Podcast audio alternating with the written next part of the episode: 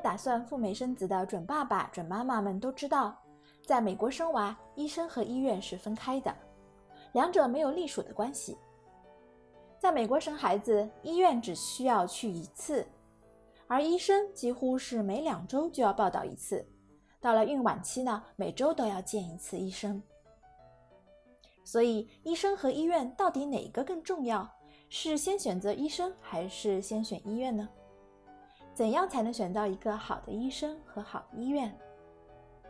为什么大家找来找去找不到一个零差评的医生呢？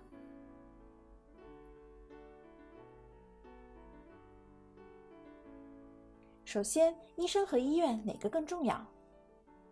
我会推荐大家把更多的精力放在找医生上面。一是因为医生是咱们生孩子的第一负责人，从产检到接生，医生了解我们的全部情况，医生的手上也有我们产检的全部报告。有任何问题，你能找到的第一个沟通对象就是医生。反过来说，除了他之外，你很难再找找到第二个负责人。二是因为医生也掌握了当地丰富的医疗资源和医疗的信息，就因为他很了解孕妇的情况，所以他才可以帮你推荐合适的医院，协助你联络医院、实验室以及其他的第三方机构。第三点也是最最重要的，医生才是帮你接生的那个人，医生的好坏直接关系到孕妈和新生儿宝宝的安全和健康。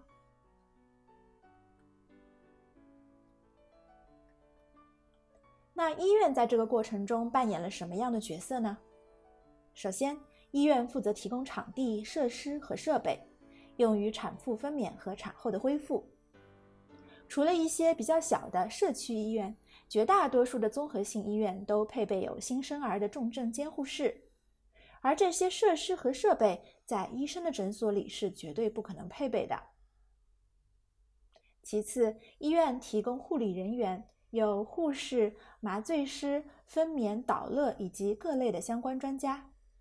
医生本人一个人不可能同时胜任和扮演这么多的角色。最后，许多的医院在产前和分娩后为孕妇以及家人提供各种有特色和针对性的培训课程以及体验活动，许多都是免费的。比如教你如何照顾新生儿，如何才能顺利的分娩等等，这些也是医生所没有的资源。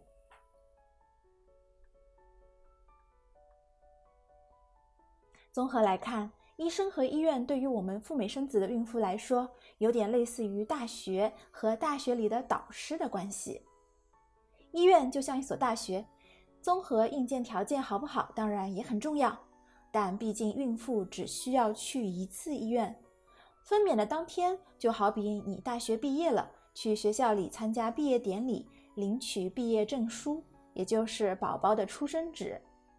医院在这当中起到了画龙点睛的作用。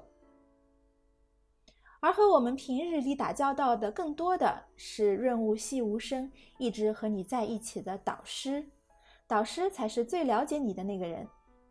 能不能协助你顺利毕业，顺利的在美国分娩卸货，基本就看你的导师好不好了。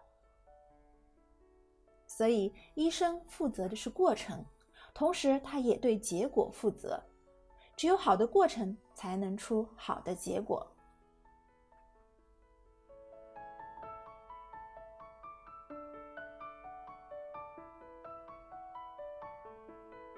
既然医生更加重要。面对那么多备选的医生医院，我是应该先选医生还是先选医院呢？对于那些不想费时费力找医生的宝宝们来说，先选择一家你中意的医院，然后再从中选择一个你喜欢的医生。这种方式呢，相对比较简单，速度也很快，因为在同一家医院里，适合你的医生其实并不多，也不算难找。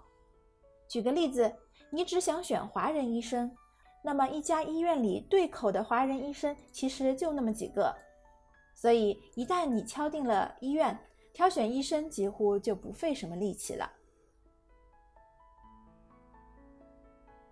在选择医生的时候，我们应当看一看他们的资历，在网上对他们的评价和口碑，医生的服务和收费，平均等候的时间，医生助理的态度是不是好，医生有哪些额外收费的项目、额外产检的项目等等，基本上就不会出什么岔子了。而对于那些追求完美型的孕妇们来说，推荐先选择医生，再敲定医院。这样做的优点是，你的医生经过了千挑万选，一定是比较适合你的，或者至少是你自己所中意的。缺点呢，则是太花费时间和精力，容易陷入纠结。首先，洛杉矶那么大，好几百个医生供你挑选。而网上的信息又是那么多，周围人的说法却是各不相同。很多情况下是你已经看好了某个医生，结果呢又不经意的在网上看到有人爆料这个医生的黑幕，于是你也只能够默默的放弃他，再去做别的医生的功课。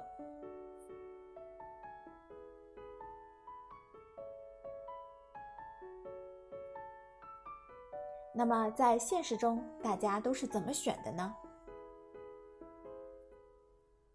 很大一部分小伙伴是住在月子中心或者民宿里的。基本上，几乎每一家月子中心都有自己合作对口的医生和医院，他们也会极力的向你安利这些对口的医生医院。这样一来呢，月子中心每次接送孕妇们产检都会很方便。如果你在医生诊所里候诊，忽然哗啦啦来了很多个孕妇，你就知道是月子中心带着孕妇们来了。当然了，如果你住在民宿里，民宿里的房东也会向你安利和推荐自己相熟的医生和医院。很多孕妈在去美国之前，会向周围的亲戚朋友打听很多关于医生医院的情况。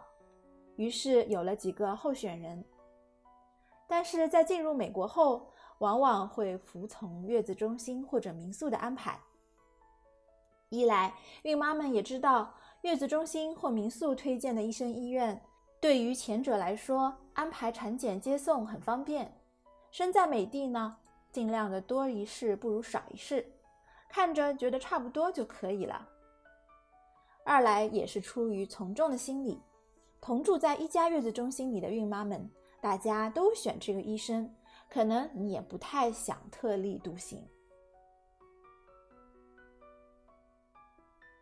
还有一小部分是完全自己 DIY 的孕妇，来到美的租好房子以后，就会关注和留意周边的一些医生和医院，再向房东打听打听，估计就会敲定其中的一位。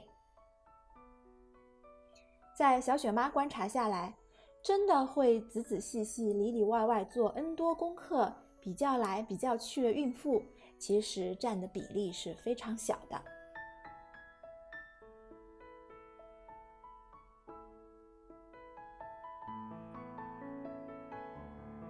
最后来说一说，为什么我看来看去几乎找不到一个零差评的医生或医院呢？第一大原因当然是众口难调，各花入各眼。我们不能够排除，的确有小部分的医生医术比较一般，医德又很败坏。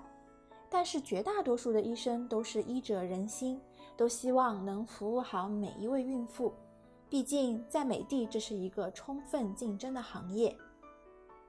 有些时候，你看到了某个关于医生的差评，并不是由于他自身医生不好。而是某些孕妇呢，把对待国内医护人员的态度，或者国内的一些行事风格来带到了美国，对于医生会吹毛求疵，或者不遵医嘱，态度恶劣，导致和医生产生了一些矛盾以后，孕妇就会发布对医生不利的消息，这是客观存在的事实。前几年，伊能静在美国生二胎的时候。在她自己的微博上连篇累牍地控诉她的妇产科医生，说她产后刀口一直没有长好，医生又态度恶劣等等。还抛出了律师函，说要起诉这名医生。不过到后来也是不了了之，没了下文。不过听说后来消息又反转了，说是伊能静自己生完孩子以后，自己拒绝到医生那里复诊，不听医生的劝告，所以这些事情不能完全怪医生。如果我们要综合和客观的评价某个医生的好坏以及口碑，国外有许多类似大众点评网的网站。首先推荐 Yep 点 com。另外，我们翻墙上谷歌，也能够很直观的看到 Google 搜索出来的首页有一些关于这位医生的信息和病人的评价。另外，国内的小伙伴们都很熟悉洛杉矶华人网。华人网上也有许多关于医生和医院的信息，只是网络在带来海量信息的同时，也直接间接的提高了我们筛选的成本。